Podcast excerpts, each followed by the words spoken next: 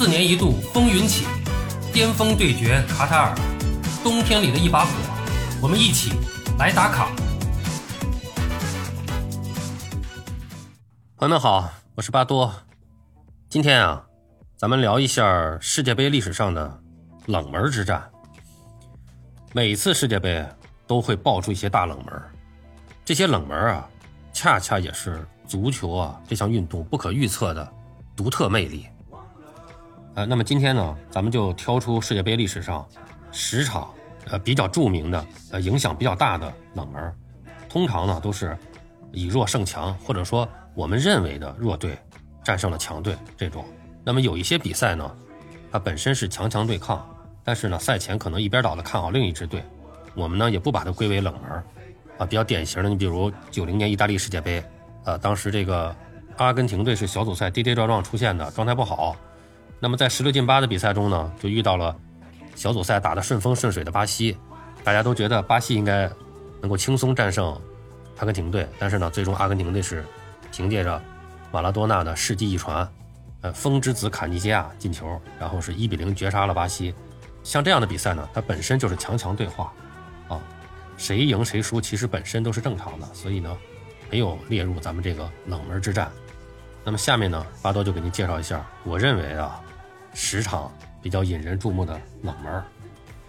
呃，首先第一场呢，咱们说一下啊，是朝鲜队，啊，朝鲜队是一直是世界足坛的一支神秘之旅啊，呃，那么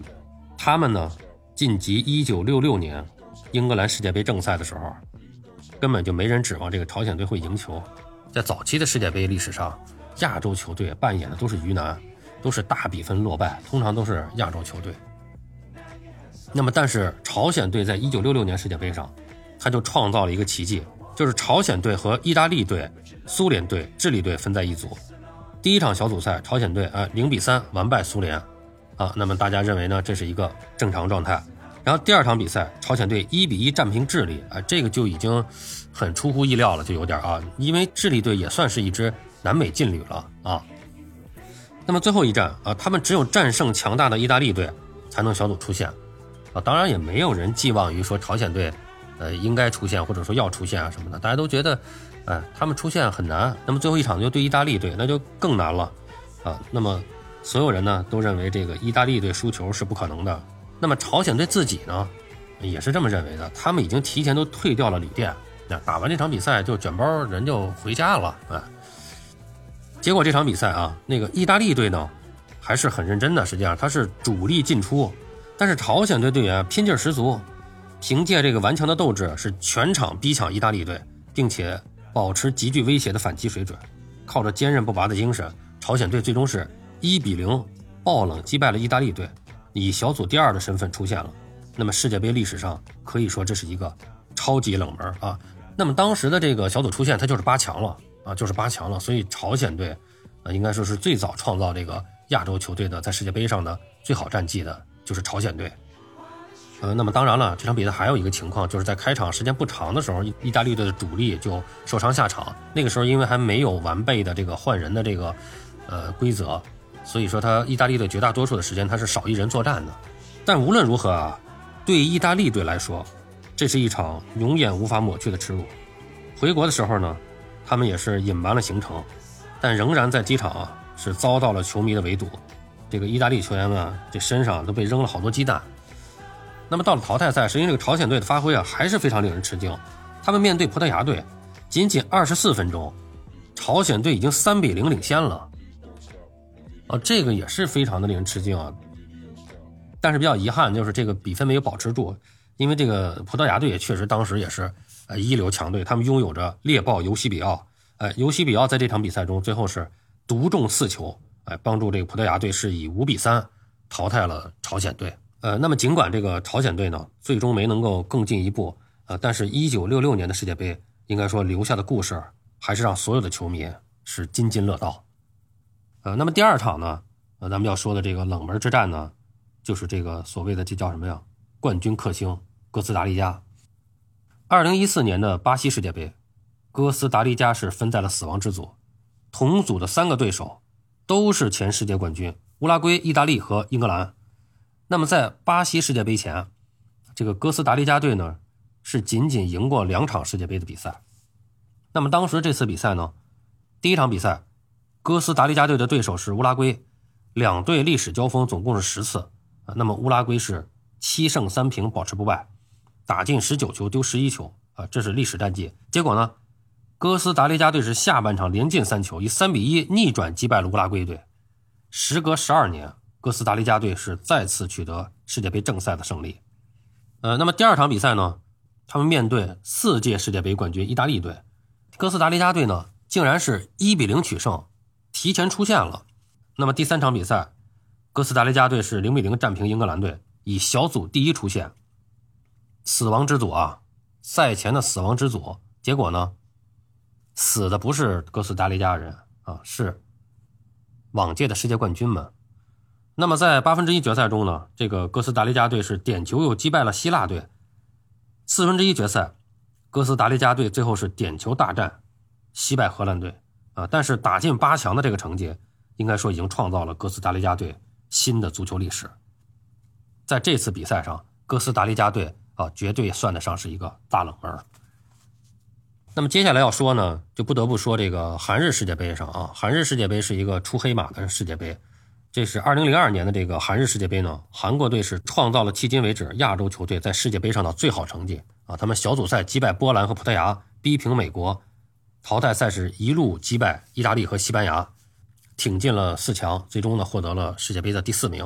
啊，那么除了东道主以外呢，2002年世界杯还有两支黑马球队啊要提一下，那么就是。呃，土耳其队，他是自1954年以来，那么第一次参加世界杯赛，却是一路淘汰了哥斯达黎加队、中国队、日本队和塞内加尔队，杀进四强。半决赛呢是零比一负于巴西。在三四名决赛中呢，土耳其的队长是哈坎苏克，开场十点二秒就攻破了韩国队的大门，也是创造了世界杯的最快进球纪录。状态神勇的这个哈坎苏克啊，此后又是送出了两记助攻，最后是帮助这个土耳其是。三比二啊，战胜了韩国队，拿下了第三名季军。那么，他也成为了唯一的啊，在一届世界杯上啊淘汰两个东道主的球队。另外还有一个要说的呢，就是塞内加尔。塞内加尔虽然在这届比赛里边呢是被土耳其挡在了八强之外，但是他也创造了非洲球队在世界杯上的最佳战绩。那么，在二零零二年的韩日世界杯上呢，这个塞内加尔是首次参加这个世界杯。首战呢就爆冷击败了上届冠军法国队，那么接着呢又逼平了丹麦和乌拉圭，顺利从小组出线。淘汰赛首轮，那么塞内加尔是二比一击败瑞典队，八强战也跟这个土耳其队啊战至加时赛呢才是零比一遗憾止步。呃，不过呢，二零零二年的这个几个冷门呢，那么要特别说一下，就是啊韩国队接连淘汰意大利和西班牙。那么事后的十几年以来，一直不断的有猛料爆出。二零一五年，意大利《罗马体育报》指出，二零零二年韩日世界杯的两场假球已经实锤。啊，那么非法是有资料证明韩国队呢是从中受益。那么受害者呢是意大利和西班牙。呃，具体的证据呢也暂时还没有对外界公布。呃，实际上这个也不需要这个呃公布什么证据了，就韩国人自己也是承认的。这个当时的国际足联副主席郑梦准，他在。竞选首尔市长的时候，就直接公开就说，就说为了证明自己能力突出，他公开就说嘛，就说我连世界杯裁判都能搞得定，我还当不了首尔市长吗？就没有我没有我做不到的事儿啊。呃，那么第四个呢，咱们要说一下这个，就是美国队一比零，呃，战胜英格兰队，这个也是比较早的事儿了。这是一九五零年世界杯，呃，作为世界杯历史上最著名的以弱胜强的战役，这场比赛在后世的漫长岁月中。已经被上升到一个神话的高度了，就是留下了谬为十比一的这个经典传说啊。这怎么回事呢？就是当时这个美国队啊，他实力很弱。哎，咱们必须要说啊，现在的美国队可不算弱。实际上，虽然美国人对这个呃足球的热情，他远远没有什么篮球啊、冰球啊这种田径啊这这种热热度高，但是美国足球队的实力其实并不差的。他们经常进世界杯，而且经常打到什么八强啊、十六强，这都。是经常的，所以我们不要老拿这个。有的时候我们一说这个中国不行的时候，就会说什么美中不足啊，说中国和美国都都都足球都不行什么的。咱们的足球水平跟美国是差的很远很远的。美国足球，呃，无论是在美洲还是在世界啊，它都是一个中游偏上的一个水平，这个我们要客观说。但是在一九五零年的时候，美国的足球是真的很弱，真的很弱。然后，而且当时参加世界杯的这个美国队呢，被称为乌合之众，什么意思？就是他这个队实际上都是好多雇佣军，咱们现在叫什么？现在就是说可能就类似有点规划球员什么。他们当时美国队这个是按现在的说法，他就是规划了很多这个规划了很多英国球员，然后还有其他的国家的球员，所以他被称为乌合之众。而英格兰队呢，他一直是世界足坛的强队，他是这个现代足球的鼻祖。那么结果呢？这比赛打起来以后呢，就是美国队在跟英格兰队相遇以后呢，是美国队一比零击败了英格兰队，可以爆出了一个惊天大冷门啊。那么这个比赛的这个冷门呢，啊还不算完啊。这个，那么这个这个故事有意思就在于呢，这个比赛中爆出冷门这个事儿没完。这个比分从巴西传到了伦敦，英国人就误以为啊，这个电报系统出现了故障，然后呢，这个就觉得这个零比一是不可能的。啊，零比一是不可能的，那么肯定应该是什么呢？十比一，哎，就觉得是应该是十比一，所以漏掉了一个一，不是零比一。那么这样呢，就很多的报纸媒体在发布消息的时候，都是英格兰十比一战胜美国队，是这么发出来的。啊，所以说这个也是为后世就留下了一个笑话啊。啊，那么第五个呢，咱们要说一下这个，就是巴西队是，呃。一比二爆冷负于乌拉圭队的这场比赛啊，呃，这是一九五四年，就是巴西队啊，当时是只要打平，呃，就能获得这个呃世界杯冠军。那么赛前呢，这个巴西全国上下是对这个胜利啊极其的乐观，甚至很多报纸都提前印好了巴西队夺冠的这个呃报道。那么这场决赛也是吸引了十七点四万名观众。这是世界杯历史上观众到的最多的一场比赛，但是最终呢，巴西队一比二不敌乌拉圭，在主场丢掉了世界杯冠军。那么比赛结束以后呢，里约热内卢呃有十名这也是不完全统计啊，巴西球迷因为球队失冠而自杀。那一段时间，这个里约热内卢啊，甚至被称为是死亡之城啊。这是世界竞赛中在没有发生骚乱的情况下。球迷因为对一场比赛结果无法接受而死亡的最多的一次。我们第六个冷门呢？啊，我们说一下这个联邦德国队一比二阿尔及利亚队啊。那么这场比赛呢是在一九八二年世界杯，当时的这个联邦德国队啊，也就是西德队是那届世界杯的夺冠大热门，而这个阿尔及利亚呢，它是首次入围决赛圈的新军啊，它是哎是一支北非新军。那么博彩公司呢，就为两队开出的这个夺标赔率啊，分别是一比三和一比一千，呃，所以这个德国队的球员啊，并没有将对手放在眼里。即便是这个阿尔及利亚的马杰尔在第五十七分钟替阿尔及利亚队首开纪录，然后这个联邦德国队呢也没当回事儿啊，觉得这就是个意外。所以这个第六十七分钟，呃，联邦德国队呢是由头号射手鲁梅尼格哎将这个比分扳平了，呃，但是这个一分钟以后呢，贝洛米呢是替这个阿尔及利亚队啊。将比分是再次领先，这个时候这个西德队就有点着急了，嗯，然后呢，他们是使尽了九牛二虎之力，也没有把比分扳平。哎，当时这个欧美强队输给这个亚洲球队啊、非洲球队啊，都是非常非常罕见的。哎，当时这个西德的这个主教练啊，这个德瓦尔就非常的生气，说对此我仍然无法相信，无法理解。阿尔及利亚队的这个后卫梅泽卡尼后来回忆说，说一个西德队的球员跟我说。他们可以在一边抽着雪茄的情况下，一边跟我们踢球，哎，就说当时这个西德队的队员就是多么的傲慢，他根本那也确实他没瞧上这个阿尔及利亚队，不过呢，最终这个阿尔及利亚虽然赢了这个联邦德国，他也没有能够从小组出线啊。那尽管他们此后呢还三比二战胜了智利队，但是却输给了奥地利。那么联邦德国队呢，呃，与这个奥地利呢打了一场默契球。啊，这个西德队是一比零战胜了奥地利，最后呢，就使得这个联邦德国队、奥地利队和阿尔及利亚队三队的战绩都是两胜一负积四分。那么由于这个西德队和这个奥地利队呢，他进球数占优，那么他们俩呢是双双的携手晋级，而这个呃北非新军阿尔及利亚呢，只能是非常失落的这个打道回府啊。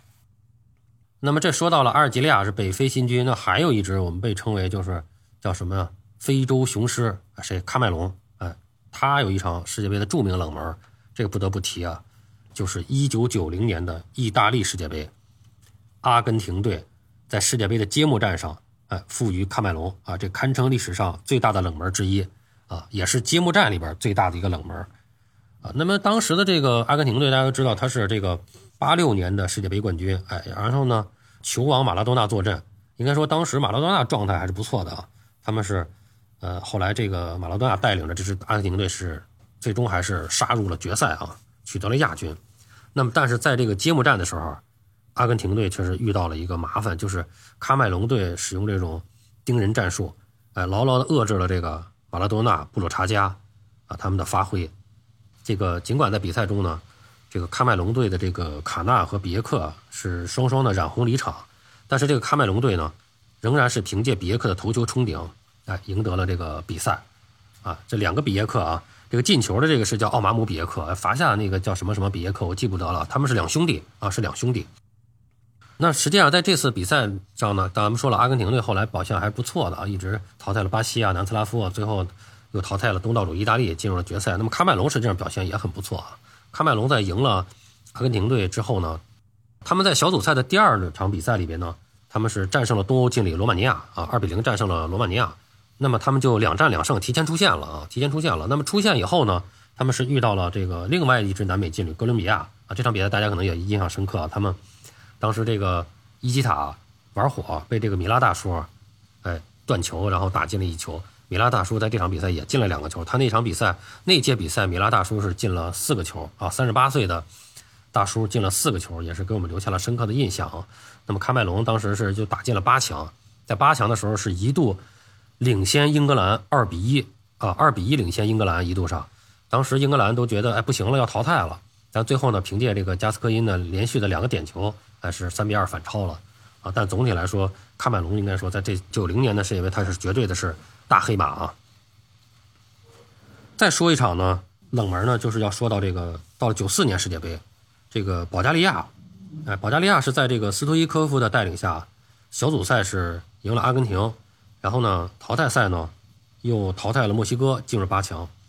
那么他在这个八进四的比赛中，就遇到了这个状态正佳的德国队。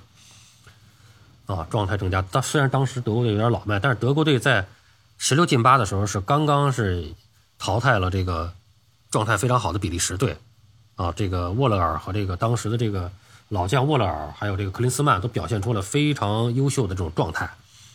呃，那么这场比赛赛前就是大家都认为这个德国队应该会轻松取胜，保加利亚的这个在之前的在这个世界杯的战绩上也没有也是乏善可陈啊。啊，那么但是呢，这场比赛刚刚开始不久。这是克林斯曼呢创造了一个点球，是由马德乌斯呢罚进了，德国队呢一比零领先了。但是呢，当时这个球比较有争议，很多人都觉得这个裁判是误判。当时这保加利亚队也觉得这个是误判，啊，但是这样的一个球呢，呃，可能就激发了这个保加利亚人的这种斗志。那么落后的保加利亚队呢是彻底的放开了手脚，啊，在攻势上就完全压制住德国了。那么是结果一场经典的这个反败为胜的战役就呈现出来了。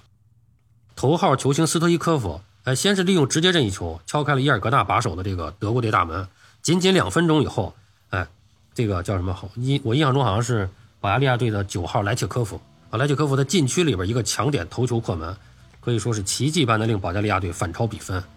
那么最终保加利亚队是二比一淘汰上届冠军德国队，这也是东欧国家历史上第一次进入世界杯四强。足球巨人德国队则是轰然倒下，这一刻也成为了一个永久的经典。呃，那么第九场呢，我们要说的呢，就是刚才我们前面可能提到过的，就是法国队是零比一负于塞内加尔队。啊，那这个法国队呢，是世界杯历史上第二支输掉了揭幕战的上届冠军。啊，在这个二零零二年世界杯的首战中，当时齐达内是因伤缺阵，这个应该说对法国队的影响是非常大啊。但是这个高卢雄鸡当时应该说阵容还是非常强大的，毕竟还拥有德约卡夫、亨利、特雷泽盖，呃，像什么，呃，维埃拉、德塞利这些顶级球员都在啊，包括图拉姆啊。那么这个塞内加尔队呢，则是第一次出战世界杯，结果意想不到的是，这个迪奥普啊，迪奥普在第三十分钟的时候打进了全场唯一的进球，也是帮助这个塞内加尔队出人意料的战胜了上届冠军，啊，一边是拥有。当年的意甲、英超、法甲三大金靴的世界杯和欧洲杯双料冠军的法国队，哎，一边呢是首次参加世界杯的塞内加尔队，这比分呢却是法国队零比一告负，这个确实是有点让人这个大跌眼镜啊。那么最后要说一场，就是啊，那就是比较影响比较大的一个冷门，那就是离我们比较近了，就上届世界杯，二零一八年世界杯，就是德国队啊。德国队呢又是上届冠军，然后呢最终在这个小组赛的生死战中呢，呃是输给了韩国队啊，而且关键这个德国队一直是有这个意志力啊，呃比较顽强著称的。他们在这个最后一战呢，面对这个小组最弱的这个韩国队，按理说他们是生死战，他们应该拿下韩国来力拼出线机会的。那么这场比赛打起来呢，呃不但呢这个德国队没赢呢，其实发挥的非常差，在上半场的时候，孙兴敏就错过了两次得分机会。到下半场的时候呢，韩国队赵贤佑呢，这个又神勇的扑出了格雷斯卡的这个头球。那么到了补时阶段，金英权的进球被判越位以后，在 VR 的帮助下，哎，改判有效。然后呢，这个德国队就这个时候就没办法了，只能是全线压上了，全线压上，包括这个他们的，哎，包括他们的守门员也都全线压上了。那么这时候呢，就是被这个，呃，韩国队打了一个反击，最后是孙兴敏高速冲刺，然后将球呢是推入了空门。这样的话呢，这个韩国队是二比零击败了上届冠军德国队，这也使德国队成为最近五届世界杯第四支小组出局的上届冠军啊！这可以说成为了一个上届冠军的魔咒了啊！呃，那么赛后呢，德国队的主帅勒夫是反复的表达被淘汰的震惊啊，他说我很震惊，竟然没有击败韩国队，目前还不是谈论接下来计划的时候，需要几个小时平静下来。应该说啊。这个刚才呢，咱们隶属了这么十场这个呃世界杯的这个著名的冷门之战，那么也梳理了跟他们相关的一些球队的一个呃基本的情况。那么关于世界杯的冷门之战呢，呃，咱们就聊这么多啊。还是老规矩，您觉得还有哪些冷门应该值得我们一起聊一下？咱们评论区讨论起来。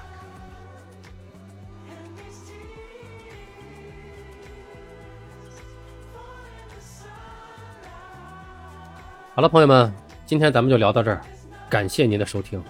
您有什么想和巴多交流的，咱们评论区见。欢迎收听、订阅、评论、转发，我们下期再见。